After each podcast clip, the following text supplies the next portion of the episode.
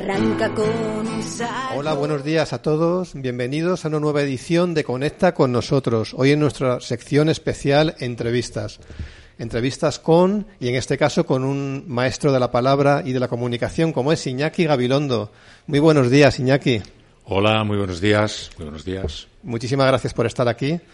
Como siempre nos podéis ver en YouTube Conecta con nosotros, en Facebook radiolabrandilla.org y un saludo muy especial a Castilla-La Mancha Activa. Hoy estamos, Fe.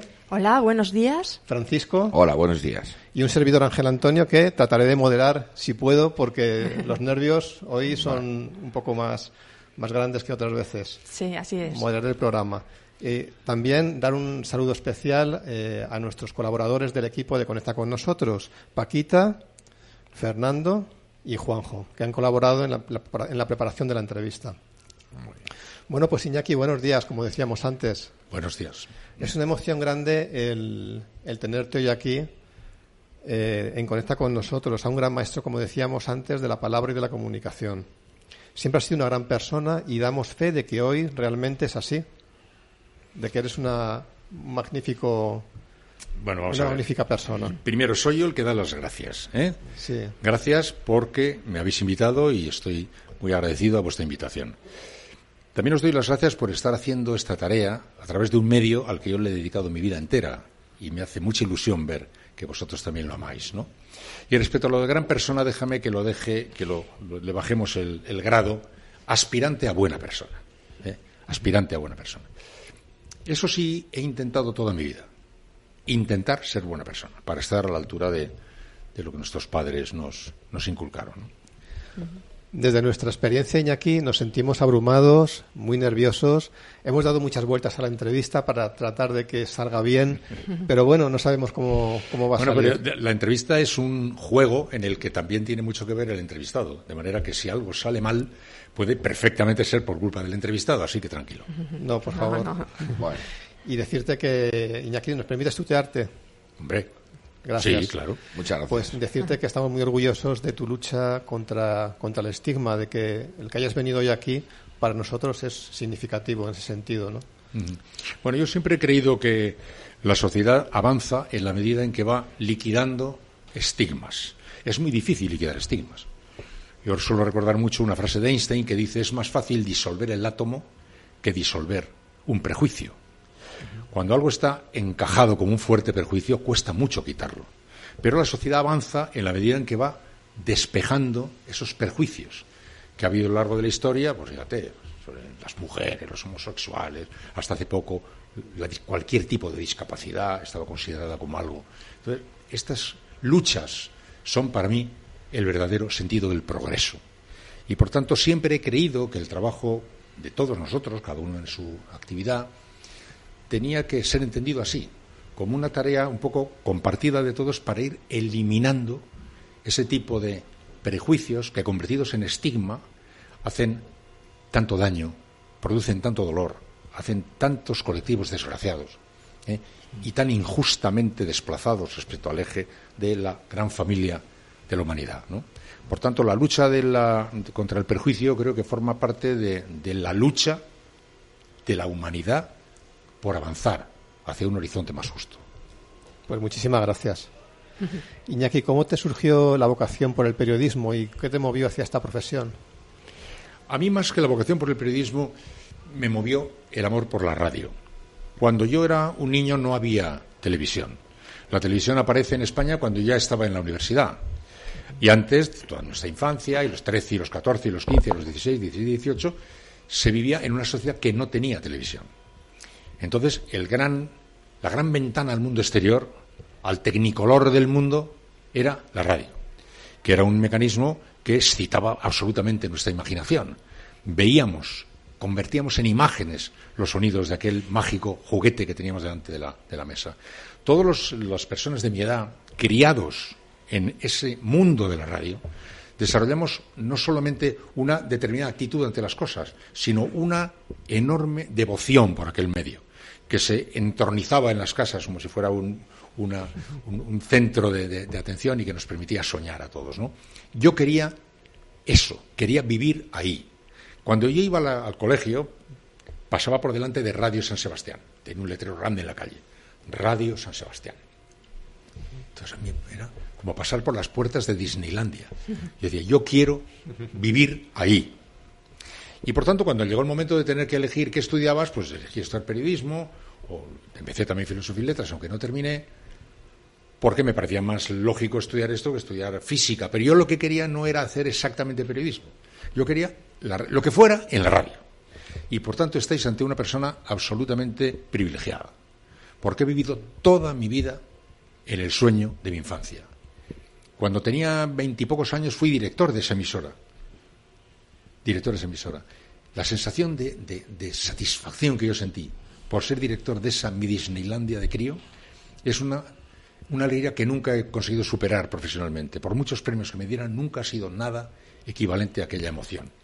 Y por tanto, haberme hecho joven, hombre, maduro, hasta viejo, en la radio, es lo que me convierte en un hombre muy privilegiado. Y me siento absolutamente agradecido, porque todos mis sueños se pudieron cumplir. Nosotros también un poco compartimos esa opinión, porque, bueno, un poco no la compartimos completamente, porque mm, para nosotros el, empezar la actividad de radio como algo terapéutico es también una actividad muy reciente. Antes no teníamos pues esa ventana un poco al exterior para que la gente te pueda ver, para que puedas expresar tus emociones. Y la radio pues nos permite todo ese, ese, sueño, ¿no? Maravilloso. Crear, complicidades. A mí alguien me dijo hace bastantes años, y me ha quedado, nadie es solo un individuo. Nadie es solo un individuo. Todos somos un individuo y más cosas. ¿eh? Yo soy yo, pero soy también el hijo de mi padre y el hijo de mi madre, y el hermano de mis hermanos y el vecino de mis vecinos. Entonces, la creación de telarañas de complicidad es muy importante para que el mundo pueda avanzar. Y la radio es perfecta para eso, porque establece un juego de complicidades a la temperatura verdadera de la relación humana.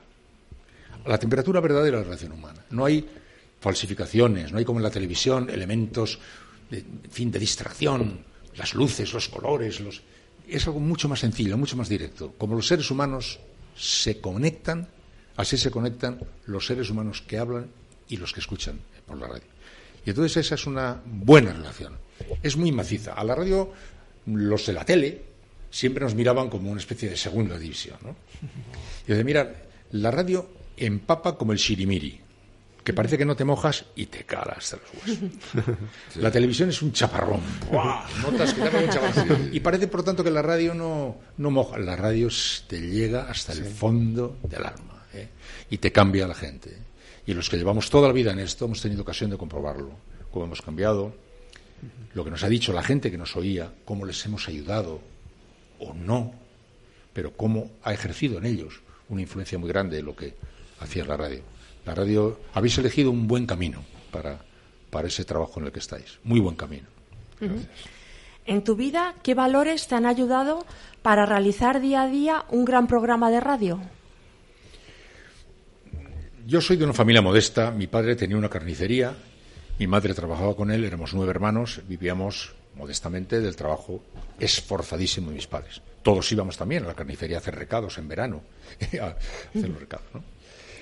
El único mensaje que ha quedado clavado en mi vida como una especie de lema fue el que mi padre me dijo, que es lo que vayas a hacer, hazlo bien, sé bueno en lo que haces. No me importa que seas barrendero, pero sé un buen barrendero. Prefiero que seas un buen barrendero que un mal ingeniero nuclear. La preocupación por hacer lo mejor que puedas tu trabajo. Si la sociedad toda se pusiera a hacer lo mejor que puede lo que hace sería la revolución. Transformaríamos la faz de la Tierra. ¿eh? Hacer lo mejor que puede. Y a mis compañeros, que toda mi vida yo he tenido, como he sido siempre jefe de equipo, tenía mucha gente a mi alrededor, a todos les decía, os pido a todos el 100% de vuestra capacidad. Tu capacidad será esta, será esta, será esta. No te pido que llegues hasta aquí, te pido que llegues hasta tu capacidad. Pero da tu capacidad. Los demás se merecen tienen derecho a exigirte tu capacidad. ¿eh? Y por tanto ese es el mensaje que yo creo que ha terminado siendo el motor de mi vida. ¿no? Lo que tengas que hacer, intenta hacerlo bien. Intenta hacerlo lo mejor posible. ¿no? Bueno, Iñaki, y además de lo que nos has comentado antes de cuando te estrenaste como periodista, que es una emoción, como dices, y como bien has dicho, que no has sido capaz de superarla todavía. Pero aparte de eso, ¿cuál ha sido, tu mayor logro profesional? ¿Sabes lo que pasa? Que yo en, el capítulo de logros profesionales estoy mucho más que colmado. He estado cincuenta y tantos años y creo que no hay premio que no me, no me lo hayan dado, incluso me siento muchas veces eh, súper abrumado por esto, ¿no? La mayor satisfacción en la radio te la produce el hacerla. A algunos les llama la atención, pero yo he estado, como digo, cincuenta y tantos años en la radio. Y todavía el último día, ante el micrófono, cuando se encendía, sonaba el carillón de la SER, y se encendía la luz roja, yo todavía temblaba. sí. Todavía temblaba. Porque temblaba al recordar que me estaban escuchando. Porque esto que digo ahora parece una tontería, pero no. Mucha gente no se acuerda de que le están escuchando. Sabe que le están escuchando, pero no se acuerda. Yo sí me acordaba siempre de que me estaba escuchando. De que había una persona que se llamaba Mari Carmen, que vivía en Toledo, que tenía 46 años, que iba a hacer así y me iba a ir a mí. Eso y que por tanto iba a, a, poder influir en, en, su manera de entender las cosas, o animarle o ayudarle. Entonces, el mayor, la mayor satisfacción con mucha diferencia, pero con mucha diferencia. No es una respuesta de ocasión. La mayor satisfacción es poder hacer eso. O sea, tener la oportunidad de colocarte ante un micrófono y con el regalo infinito de que hay alguien que te crea. ¿no? Ese es un, un regalo como ese, no igual. Y te produce mucha emoción. Y como digo, hasta el último minuto te produce emoción. Es más, diría yo, al que antes de empezar un programa en la radio no le entre un pellizquito por el cuello, debe dejarlo. Ya, desde luego. Es verdad. Eso tenías muy a conciencia, que sabías que te estaban escuchando y qué utilidad podía hacerle eso. Sí, saber que tu trabajo se justificaba en esa persona. Es decir, nos hemos levantado a las 4 de la mañana. Hemos venido aquí, hemos hecho todo lo que hemos hecho. ¿Para qué hemos hecho todo eso? Porque Mari Carmen, que tiene 42 años, tal, tal, tal, tal, tal, va a interpretar el día que comienza, las claves fundamentales del día que comienza, con lo que nosotros hemos, le vayamos a ofrecer. Eso ya te marca una responsabilidad, una, eh, te da una pista para hacer las cosas lo mejor posible, para ser, jugar limpio, para, para eh, determinante, determinante. Recordar que te están escuchando y ponerle cara. Yo a mis compañeros les decía, hoy se llama Juan, es bombero de Murcia. O sea, teníamos necesidad de recordar que había gente que era la, justificación de nuestro, de nuestro trabajo. ¿Y qué entrevista te habría gustado hacer y que por circunstancias pues no has podido hacer o...? Ah, bueno, bueno, he hecho tantas que he hecho casi todas. Sí, que es cierto que me, durante bastante tiempo me hubiera gustado mucho entrevistarle al rey, pero no había manera. Y por lo demás yo creo que a casi toda la gente que eh, le he pedido una entrevista al final me la ha dado. ¿Eh? Bueno, alguna que no, pero casi todos. Y luego me hubiera gustado mucho poder hacer entrevistas a grandes personajes del mundo. Yo he estado, por ejemplo, con Gorbachev, he estado con Gorbachev, con Margaret Thatcher, algunos más de ese, de ese tonelaje me hubiera gustado. Pero aquí en España, durante mucho tiempo me, hubiera gustado bastante poder preguntarle cosas al rey Juan Carlos. ¿Y con qué personas de las entrevistadas te has sentido más cómodo o más afín? Vamos a ver si consigo explicar lo que. A mí las mayores emociones en las entrevistas me las ha producido la gente común. Es decir, se ha entrevistado a todos los presidentes de gobierno, a todos los ministros, a todas las personas y tal. Y no por hacerme el. No.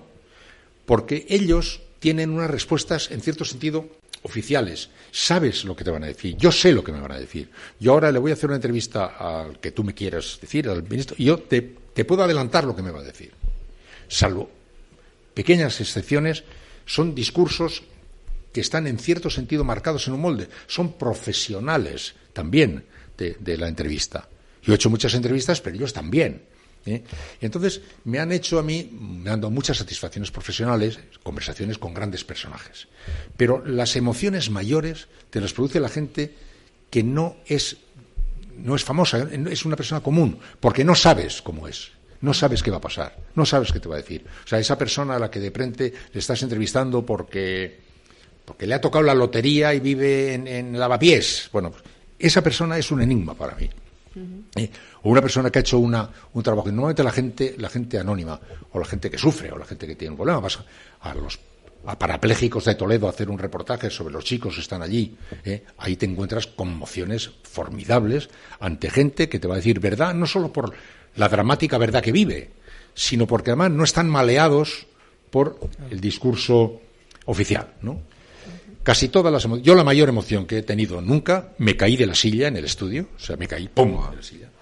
Fue entrevistando a una madre que había estado eh, durante 15 años atendiendo a un niño, un hijo suyo, que estaba en estado de vegetativo. La, la, la conversación con aquella madre me tumbó a mí. Impresionante, ¿no? Impresionante. Bueno, pues en el 2018 entrevistamos a tu hermano Ángel Gabilondo y nos gustó mucho la entrevista que le hicimos. Que también nos gastó una broma, realmente nos dijo, ah, bueno, vosotros lo que queríais es que viniese mi, mi hermano Iñaki, por eso me habéis llamado a mí. Así que, bueno. Sí, es cierto. Y bueno, pues que bueno, si te hablo de la, si te hablo de la palabra de la palabra familia, ¿qué te viene a, lo primero que te viene al pensamiento? Porque yo también procedo de una familia numerosa, somos 11 hermanos. Si estuvo aquí mi hermano Ángel, es seguro que habló de nuestra familia. Porque nosotros somos una familia muy familia. Nos dejamos muy en paz. No, no nos estamos molestando unos a otros. Pero estamos unidos como una piña. Y estamos unidos en la memoria de nuestros padres y el agradecimiento infinito que tenemos a nuestros padres. Ángel se suele presentar a sí mismo, él puede decir, soy catedrático de metafísica y tal. Yo soy hijo de José y de María Luisa. Yo soy hijo de José, porque yo no creo que haya ninguna influencia de ningún tipo que pueda eh, yo mm, recoger y presentar que resulte más determinante en mi personalidad que mis padres. Nada, ni los estudios, ni los títulos, no. El mayor, eh, como yo me presento, eh, me presento mejor diciendo soy hijo de José. Y Ángel lo suele hacer. Somos una familia muy, muy compacta. Pero muy compacta de esa manera. No nos damos la murga. ¿eh? Pero como hay un problema, toco un pito, a mí la Navy, por la memoria de nuestros padres. Y hacemos mucho, mucho, mucho culto a la memoria de nuestros padres. Y tenemos un chat de amigos, nos mandamos cosas. Hoy, por ejemplo, es el, hubiera sido el cumpleaños de mi madre. Y los, los hermanos mandamos mensajes constantemente estamos, vivimos muy unidos al la memoria, a estar a la altura de su esfuerzo. Os voy a decir una cosa. En nuestra casa nunca suspendió nadie nada en junio. Somos nueve. ¿eh? ¿A qué no sabéis por qué? Porque no le podíamos defraudar a nuestros padres. Ah, qué disciplina más. No, más, la, voluntad de. Mis padres estaban haciendo un esfuerzo muy grande. Yo fui el primero de mi familia que fue a la universidad. En mi familia nadie había ido nunca a la universidad. Yo fui el primero que fui a la universidad. Luego fueron otros hermanos míos. Cuando yo fui a la universidad, que me tuve que marchar fuera de casa y tal, el esfuerzo de mis padres por buscar una pensión era para mí una responsabilidad. Yo no podía defraudar la ilusión de mis padres. Y en cierto sentido, eso se, ha ido impregnando en nuestra familia.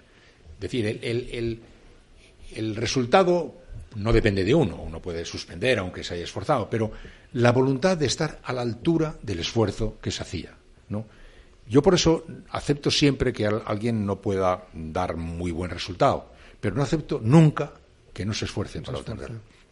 Nosotros en nuestra familia no hubiéramos permitido, los hermanos, que algún hermano hubiera abusado del esfuerzo de nuestros padres. No lo hubiéramos permitido. se hubiera tenido que enfrentar con nosotros. y, luego el resultado fue, fue bueno, pero no era el resultado. La voluntad de intentar hacer las cosas bien. O sea, nuestros padres se merecen que tú te esfuerces, corazón. Claro. claro. Nuestros padres se merecen el esfuerzo que está haciendo esta familia. Y luego yo lo he transmitido también a mis hijos, eso. ¿eh? O sea, aquí yo no exijo resultados, pero exijo, exijo respeto. O sea, el respeto al esfuerzo que yo hago para, para trabajar. Quiero ver tu esfuerzo, quiero ver tu esfuerzo, quiero ver tu esfuerzo. Y ese es el, la respuesta que te puedo dar más al tema que me has planteado de la familia, que tiene muchos elementos. Sí, porque además los padres son los que inculcan los valores a los hijos y, todo. Sí, sobre todo, pero sin decir mucho, porque mis padres eran de poco decir. ¿eh? cuando nosotros nos reunimos los hermanos y hablamos, hablamos casi siempre de los padres y sacando viejos recuerdos y tal, no recordamos grandes discursos de nuestros padres sobre nada. ¿Eh? pero la, influencia del ejemplo, la influencia de, su, de su actitud con nosotros, de su, la libertad que nos daban, que nos cargaba de responsabilidad, ¿eh? el afecto que había, el cariño enorme que había en la casa y el esfuerzo. Y Iñaki, como número uno en la radio, eh, has, tienes que has conseguido atraer la atención de, millones de oyentes. Eh, ¿Cuál es el secreto para poder captar esa atención de no, sé yo yo he tenido mucha suerte. Bueno una parte del secreto era que trabajaba en la SER. Quiero decir que si a ti te ponen a trabajar en la SER haciendo el programa de la mañana pues vas a tener bastante éxito solo porque digas buenos días porque ya tiene una una yo he sido un buen conductor de un magnífico coche. O sea la SER un magnífico coche yo creo que soy un buen conductor. Una de las razones del éxito es que me dieron un coche estupendo, para empezar, ¿no? Pero Luego, no se sabe. Si se, si se pudiera saber cuál es la, la clave para obtener el éxito metiendo en una coctelera unos gramos de esto, unos gramos de esto, unos gramos de esto. La comunicación tiene finalmente un punto último de misterio. Cuando decimos, ¿por qué este cuenta un chiste y tiene mucha gracia? ¿Qué quiere decir tiene mucha gracia? El otro cuenta el mismo chiste y no tiene gracia. ¿Qué quiere decir eso? Si ha contado el mismo chiste. ¿Por qué este canta y te emociona y este que a lo mejor canta mejor no te emociona? Hay un punto último de misterio en la, en la comunicación, en la, en la, en la, solución de la, de la comunicación.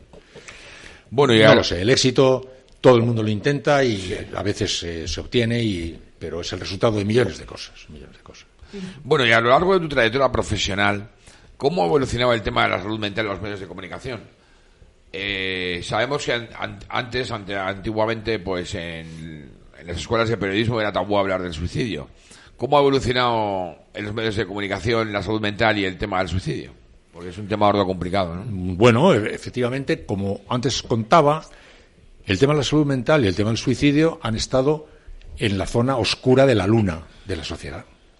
para empezar, eran los propios familiares los que querían a lo mejor ocultar un determinado tipo de situación o de circunstancia. ¿eh? Los estigmas comenzaban muchas veces en el propio núcleo familiar, como ha ocurrido antes con otros temas de otras discapacidades, otras cosas, ¿no? ¿Eh? Hasta hace no mucho tiempo, un, chico que tuviera el síndrome de, Down, pues era casi como ocultado por la familia, como si fuera ha habido casos de sida, como un castigo, un pecado, una maldición, sentido de culpa, padres. Esta, esta cantidad de, cosas eran sumandos para la suma de hacer una, un tapón a los temas. ¿no? ¿Qué hacen los medios de comunicación?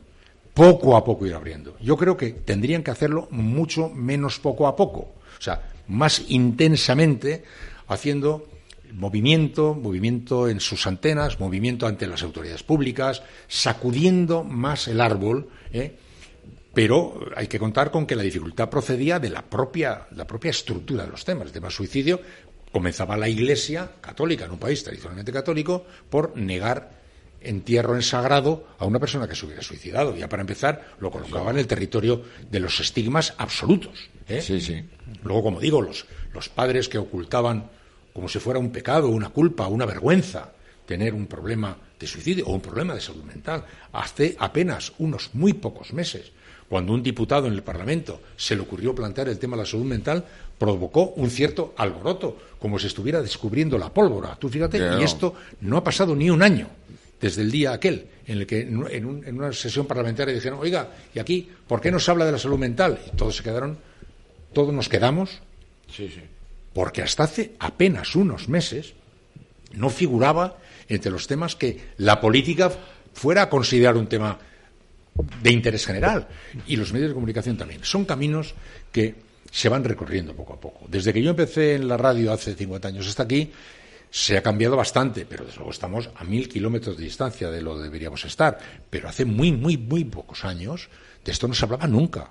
Pero para empezar, no se hablaba nunca contando con la propia complicidad de la sociedad y de las familias. Encerraban a las personas, los escondían, los alejaban en, en guetos aislados. Pero ¿eso qué es? Con la mentalidad actual, fíjate qué disparate. Pero yo el otro día, hablando del de suicidio, comentaba, para recordar cómo la sociedad vive procesos de ceguera, cuando los griegos más sabios, Platón o Aristóteles, hablaban de la libertad, estaban hablando en serio y no estaban viendo a los esclavos. ¿eh? Cuando en el Renacimiento el humanismo descubrió la verdad del peso del humanismo, no vio a las mujeres. Hasta el siglo XVII y XVIII no se empezó a ver que la tortura era. Es decir, los, los procesos de invisibilización son verdaderamente impresionantes. O sea, la humanidad de pronto, pues, pues no ve, fíjate, he dicho las mujeres, que son más de la mitad de la población, y la sociedad ha vivido siglos y siglos y siglos y siglos como si esa fuera una sombra oscura por ahí, como Aristóteles no veía a los esclavos. ¿Eh? Y entonces, estos procesos son procesos de iluminación. Hay que ir colocando el foco en los territorios que la sociedad no ve o que no quiere ver. Y los temas relacionados con la salud mental y los temas relacionados con el suicidio concretamente han sido temas que la, sociedad no ha querido ver, que todavía no quiere ver ¿eh? y que no está teniendo más remedio que ver. ¿eh? Y poco a poco va a ir abriendo. Y sí que es cierto que ya poco a poco se va abriendo ese camino. Estuvimos el otro día en el Congreso de los Diputados en una sesión grande que se hizo allí para hablar de este tema y hubo una sesión en la que todas las fuerzas políticas tuvieron que intervenir al final acorraladas por aquella presión, reconociendo, o sea, se va empujando mucho en esta situación, pero que no se os olvide que hasta hace muy poco tiempo los problemas de la de determinados problemas era la propia sociedad los que los tapaba, no quería verlos, no, quería verlos, le daba como vergüenza o como había un cierto sentimiento de culpa, cierto sentimiento de culpa. en mi familia nosotros tenemos un hermano, el pequeño, que tiene parálisis cerebral. ¿Eh? Ya es un hombre mayor y este tema ha evolucionado muchísimo, pero cuando, cuando nació, como nació, porque tuvo parálisis cerebral, porque tuvo en el, momento del parto un problema insuficiente de oxigenación, porque mi madre ya era un poquito más mayor y no pudo seguramente hacer lo que hubiera querido hacerlo, mi madre tuvo mucho tiempo un enorme complejo de culpabilidad. Por eso digo que son procesos lentos, que hay que ir, pero que hay que, hay que, empujar, ¿no? Y además que ha tenido que surgir la, gracia y la tragedia de la pandemia del COVID, ¿no? 19 para que se salga más a la luz el tema de la salud mental, ¿no? Sí, pues, pues claro. Es un poco así triste, ¿no? Que tenga que pasar eso para que se dé más, más visibilidad, mucha más visibilidad a la salud mental. Sí, sí, pero para que veas, hasta muy poco, la intervención del parlamentario fue el año pasado. Y organizó un alboroto de AUPA porque dijo tanto una cosa tan tonta como decir, oiga, ¿qué pasa? ¿De la salud mental aquí no hablamos? Claro. Sí, es cierto. ¿Cómo gestionaste tus emociones en momentos tan importantes como el 23F o las Torres Gemelas? O el 11M. Sí. Bueno, pues no es fácil, no es fácil. A mí solo me ha sostenido lo que os he dicho antes. A mí lo que me ha sostenido, también para controlar la emoción, ha sido recordar que alguien estaba escuchando y que necesitaba mi ecuanimidad, necesitaba mi mayor eh, serenidad. Y si no es por eso, pues te dejas ir. Date cuenta, el 11M concretamente, porque empieza con parece que hay un atentado, parece que hay algún muerto, sí, parece que hay dos muertos, no, cuatro, no, siete, quince, veinte, treinta, cincuenta, ochenta. Era como un. ante el micrófono, en directo. Es como estar viviendo una alucinación. O el 23F, ¿no? Pues eh, son situaciones que solo puedes eh, controlar el 23F fue en otra circunstancia, pero solo puedes controlar recordando que en ese momento la situación es tan terrible que toda la gente, tú y todos los demás, estamos todos en estado de shock. Y que, como toda la gente que oye también está en estado de shock, tú tienes que tener una especial serenidad.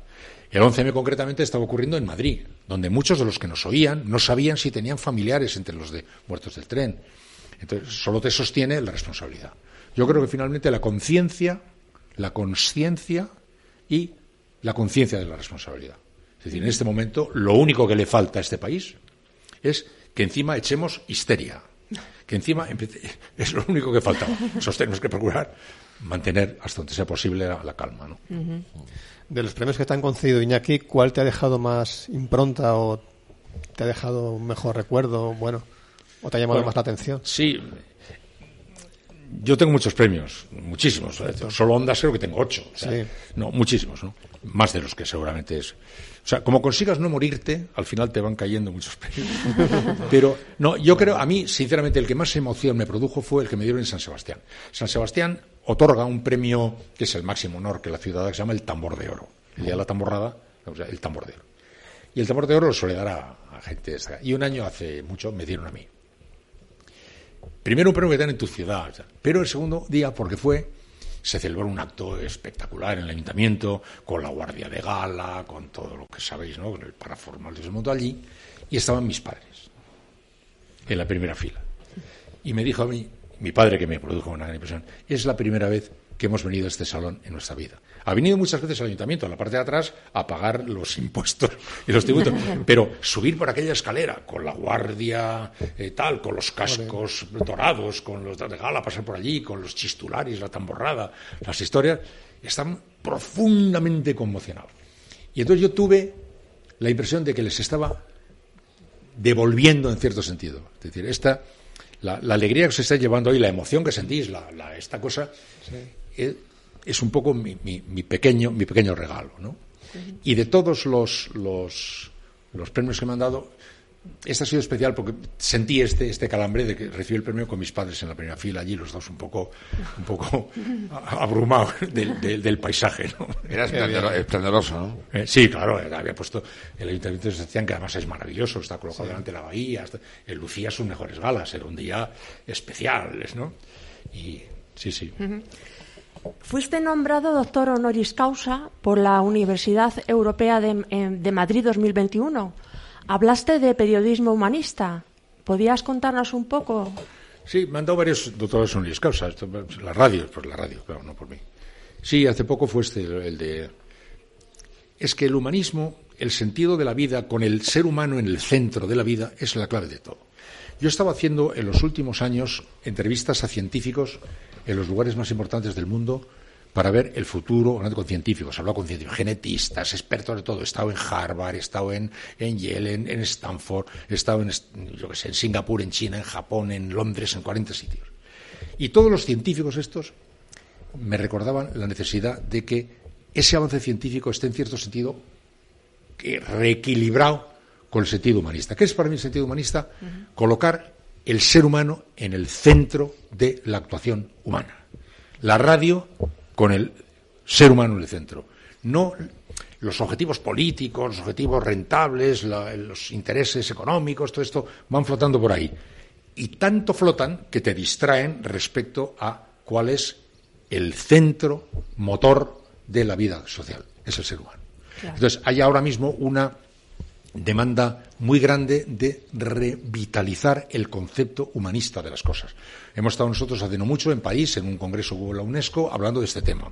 Los científicos que te digo, ellos son los primeros que dicen, como esto no lo vaya equilibrando la sociedad con una fuerte carga humanista, la, velocidad que está adquiriendo el desarrollo tecnológico puede convertir el mundo en un mundo inhabitable.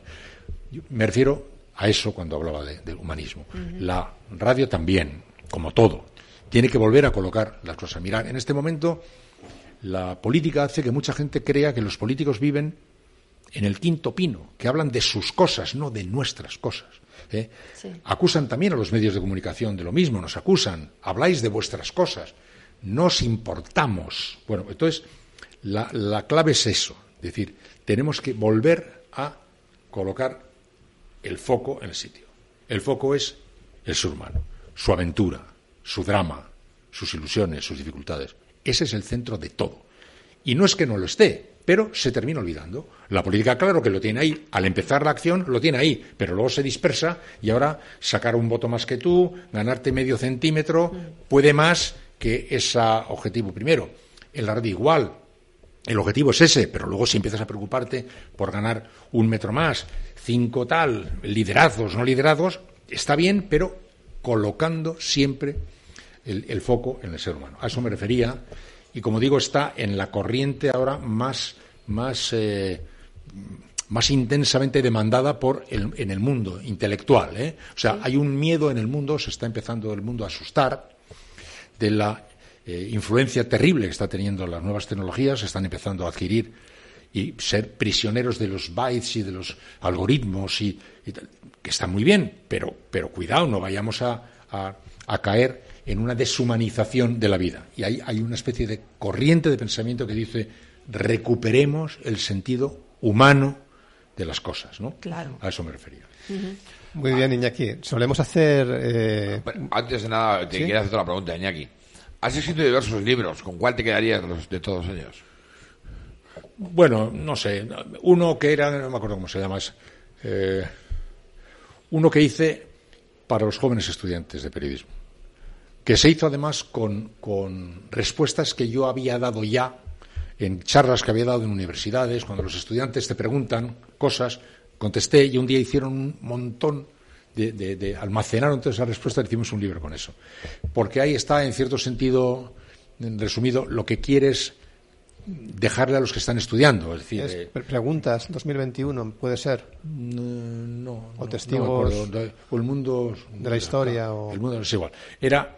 Porque es, ahí está donde uno quiere, cuando ya se hace viejo, pues que todos los años de trabajo que hayan hecho hayan podido servir para algo a, a la gente, como que sea un poco. Yo digo, yo no digo antes cuando era un joven, yo aspiraba a cambiar el mundo y a redimir a la humanidad, pero que luego ya me fui, fui aceptando que eso no era tanto y me conformé con intentar ser un poquito útil. Ser un poquito útil. ¿no? Entonces yo he luchado por intentar ser un poquito útil. Y a los jóvenes estudiantes, para serles también un poquito útil, pues les daba esta serie de pequeñas eh, observaciones desde mi experiencia que me parecen que pueden valer a lo mejor porque aspiran a ser esa pequeña aportación un poquito útil a los que vienen detrás. ¿no? Qué bien. Pues eh, solemos hacer en esta parte del programa unas preguntas cortas para conocer un poco mejor a nuestros Con invitados. respuestas cortas también, ¿no? Sí, solemos hacerlo un poquito para conoceros un poquito mejor a todos los que vienen aquí a, conectar con nosotros. Entonces, si te parece, comenzamos esa, esa parte del programa. Eh, ¿Marmitaco o una buena paella? Iñaki. Vamos a ver. Ortega y Gasset solía decir, entre lo uno o lo otro, yo me quedo con lo uno y lo otro.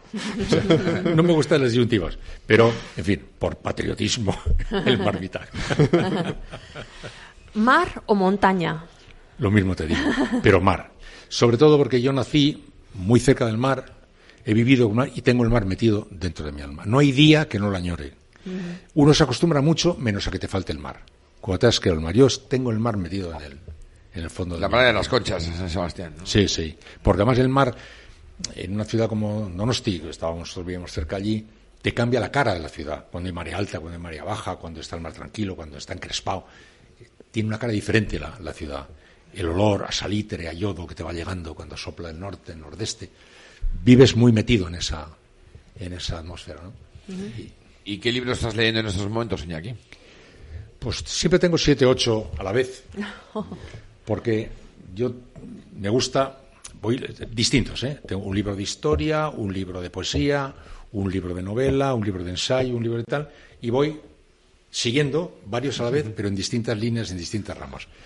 Pues ahora a ver que me acuerde, que tengo uno que se llama Pensar en España, tengo uno de Tristan Shandy, que he leído muchas veces, eh, estoy leyendo, es que no me voy a acordar, porque a una persona de mi edad, cuando se le empieza a preguntar algo, ¿te acuerdas de? Ya, lío. Bueno. Pero si esperamos un poco, dentro de un ratito os lo digo.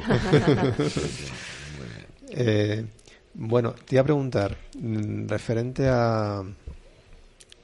Si tuvieses un. ¿Puedes llamar a alguien en el cielo? ¿Tuvieses una conexión directa con el cielo? ¿Con quién te gustaría hablar? ¿Con quién te gustaría, quién te gustaría llamar? Ha debido quedar bastante clara el transcurso de esta conversación. Hoy le llamaría a mi madre para decirle a mamá Sorianak. Felicidades. Y además, hoy es su cumpleaños. Sí. Para descansar. ¿Fútbol o cine? Hay un tiempo para cada cosa, decía el Eclesiastés. Hay un tiempo para vivir, un tiempo para morir, un tiempo para la guerra, un tiempo para la paz. Hay un tiempo para el fútbol y un tiempo para el cine. Pero el cine me, me permite vivir sin histeria, cosa que el fútbol cada día lo pone más difícil. ¿eh? El, el, fútbol se han producido ya unas radicalizaciones también, como en la vida pública, que me ponen un poquito nervioso. Me gusta mucho el fútbol. Por fortuna soy de la Real Sociedad, que no está en el centro de ninguna gran bronca del Madrid ni del Barcelona, y lo puedo vivir con mucha mayor serenidad. Me gusta muchísimo el cine, me gusta muchísimo el cine y me gusta el fútbol también. ¿Y cuál es la última música, canción que has escuchado? Bueno, la música sí que es un capítulo aparte. Yo oigo todos los días música, todos los días. Todo. Y no puedo hacerlo leyendo. Si yo estoy leyendo y oyendo música, creo que hay una voz que me habla, la del libro, y una voz que me habla, la de la música. No puedo hacerlo a la vez. Tengo que hacer primero uno y luego otro. Y estoy oyendo. Mira, esta misma mañana, porque he oído. Siempre me pongo ahí por lo menos 20 minutos por cada mañana y 40 cada tarde oigo música, desde que tengo 15 años. Y esta mañana, de lo último, he estado viendo a King Singers, a The King Singers, un grupo de, de música de música inglés que canta polifonías de muy distintos tipos. Me gusta muchísimo la ópera, soy del Consejo Asesor del Teatro Real, me gusta mucho la música clásica, pero todos los géneros me gustan, todos los géneros. Pues tenemos ahora, para tu información, pues un, coro que está, hemos comenzado hace recientemente. Ah, mira, qué bien. Y vienen también del Teatro Real, voluntarios, y nos eh, ilustran un poco. Ah, qué bien, qué bien, qué bien. Qué bien. Pues intermecho. Intermecho, sí, sí, sí, el, de, de, John, Plazaola, sí, el, sí, son muy amigos míos. Y bueno, yo creo que. Eh, bueno. Bueno, si acaso. Bueno, nos has hablado ya de, los, de la radio y de la televisión. ¿Con qué medio te quedarías? Hombre, con la radio. Con la radio. Para empezar, yo soy hombre de radio, aunque como he llevado tantos años en este oficio me ha dado tiempo a hacer muchas cosas en televisión, pero lo mío es la radio. Lo digo es que yo es como si dijéramos yo soy violinista y también toco un poco el piano, pero lo mío es, es la radio. Luego además la radio tiene muchas ventajas, muchas superioridades. La radio es el único medio de comunicación que vive en horas, minutos y segundos como el ser humano, que no te obliga a dejar de hacer lo que estás haciendo. Para ver la televisión, para leer un libro, para ver el ordenador, para ver el móvil, tienes que dejar de hacer todo. Para oír la radio no. Tú la radio la estás escuchando mientras puedes estar haciendo 50 otros millones de cosas. Es el medio más humilde. Se coloca como una segunda voz en tu vida no te impide hacer ninguna cosa que está haciendo. En algunos momentos la radio la oyes, solo la oyes. En otros momentos la escuchas. Pasas de oírla a de repente escucharla, después volver a oírla. Tiene una importancia grande, como decía, como el shirimiri, pero como humildemente, como sin que te des mucha cuenta, porque no reclama tu atención como la tele, que no puedes hacer nada más que quedarte viéndola, ¿no? Y por eso me gusta mucho la radio, porque no disputa con el ser humano el protagonismo de la vida. No. Tú, en acción, eres el protagonista de la vida. Y yo, detrás de ti, voy, mientras tú vives tu vida, yo voy acompañándote, pero no sustituyo tu vida. No te digo, detén tu vida, que ahora vengo yo, como la tele. No, la radio te dice, no, sigue con tu vida, estaré contigo. Por eso me gusta la radio. Qué bonito. Qué bonito. ¿Y alguna anécdota curiosa de alguna entrevista? Lo mismo que te digo para los libros. Recuerda, recuerdas. Todo lo que empieza con te acuerdas, viene tarde. no sé, millones de cosas. No, no, no, sabría ahora recordarlo, discúlpame.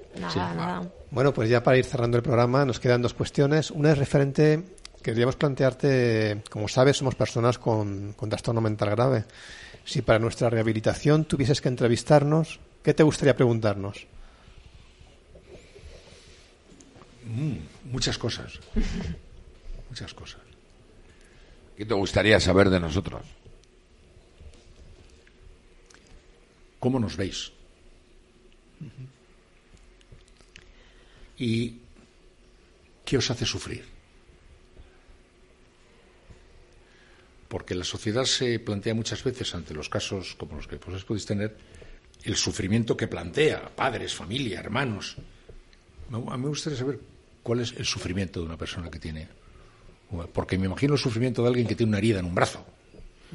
Me imagino el sufrimiento que tiene alguien al que él. Pero no, no me imagino exactamente cuál es la naturaleza del sufrimiento de una persona que tiene un trastorno así. Me gustaría conocerlo. Porque no nos ha importado mucho saberlo. Hasta el momento. Nos ha importado mucho más el problema que creabais que el problema que teníais. Por eso seguramente me interesaría más saber qué os hace sufrir. Sí. Eh, bueno, siendo un maestro de las ondas, de, decirte que llevamos solo eh, seis años eh, preparando programas y bueno, que constituyen una terapia para nosotros, pero tratamos de hacerlo lo mejor que, que podemos, ¿no? Lo más profesional posible. ¿Qué consejos nos darías? Para empezar, os diría que si no llego a saber lo que sabía, nunca hubiera podido imaginar que estaba siendo entrevistado por alguien que tuviera algún determinado tipo de especial problema. estar, o sea, estaría siendo entrevistado si me llegáis a decir que somos de la Asociación de Vecinos del Barrio que tenemos aquí una radio aquí en el barrio y queremos invitarte a que vengas y te preguntamos, pues hubiera tenido el mismo. No he percibido ni una sola señal que me hiciera pensar. ¿Qué os tendría que, que aconsejar? Pues lo que os he dicho antes, la, la voluntad de ser útil a, los demás. Un poco útil, repito, servir de algo, de algo. Y para empezar, la, la compañía ya es una gran utilidad. Alguien está solo, pero si tiene la radio al lado, ya no está solo. ¿Eh? Y no olvidarlo, porque es fácil olvidarlo. ¿Eh? Cuando uno empieza, a lo mejor está uno más preocupado de a ver qué tal me ha salido la pregunta, ¿eh? a ver qué tal si estás ante la cámara, a ver qué tal eh, pues estoy dando, estoy en un ángulo bonito, si me está quedando y tal. Si estás en un estudio que hay gente delante, los técnicos y tal, ¿qué les estará pareciendo? Si estás haciendo un tema de tipo político, ¿qué dirán mañana los periódicos? ¿Eh? ¿Qué comentarán? Si está, ganaré, perderé, me darán el premio.